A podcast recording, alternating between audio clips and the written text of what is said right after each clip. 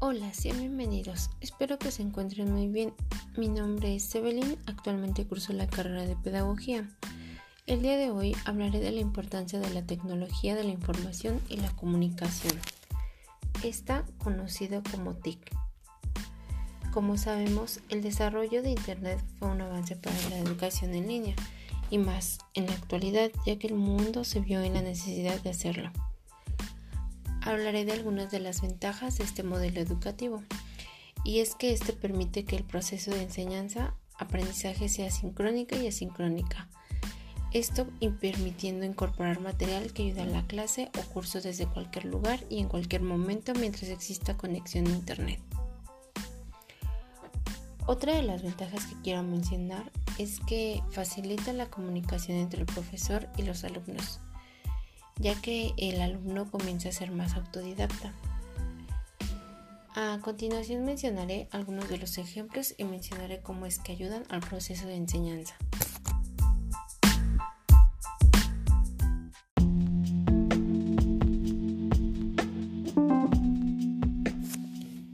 En primer lugar hablaré de e-learning. Esta enseñanza y aprendizaje es en línea a través de Internet y actualmente es la, la más común, pues facilita que los alumnos puedan estudiar a distancia y asimismo entregar sus actividades.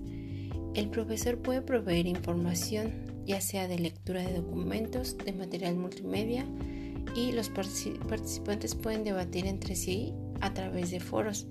Existe la interacción con otros compañeros y al mismo tiempo se pueden realizar videoconferencias desde cualquier parte del mundo. Otra de las aplicaciones es el e-learning. Esta herramienta de aprendizaje permite que a través de la tecnología móvil e inalámbrica se logre un aprendizaje encontrando cualquier contenido de nuestro interés. Igual tenemos el Massive Only Open Course.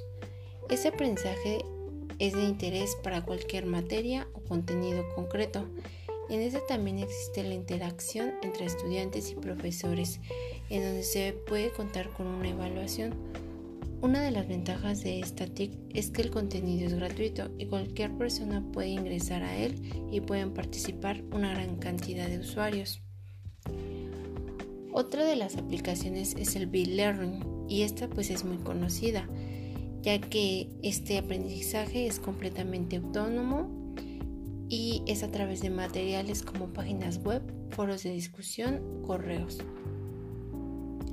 Tenemos por otra parte el Instant Learning o también conocido como aprendizaje instantáneo. Este aprendizaje me parece el más atractivo, puesto que está elaborado en una dimensión que consiste en la memoria visual, esto haciendo uso del poder óptico a través de un software que convierte dispositivos en realidad aumentada. Esto es muy interesante, ¿no?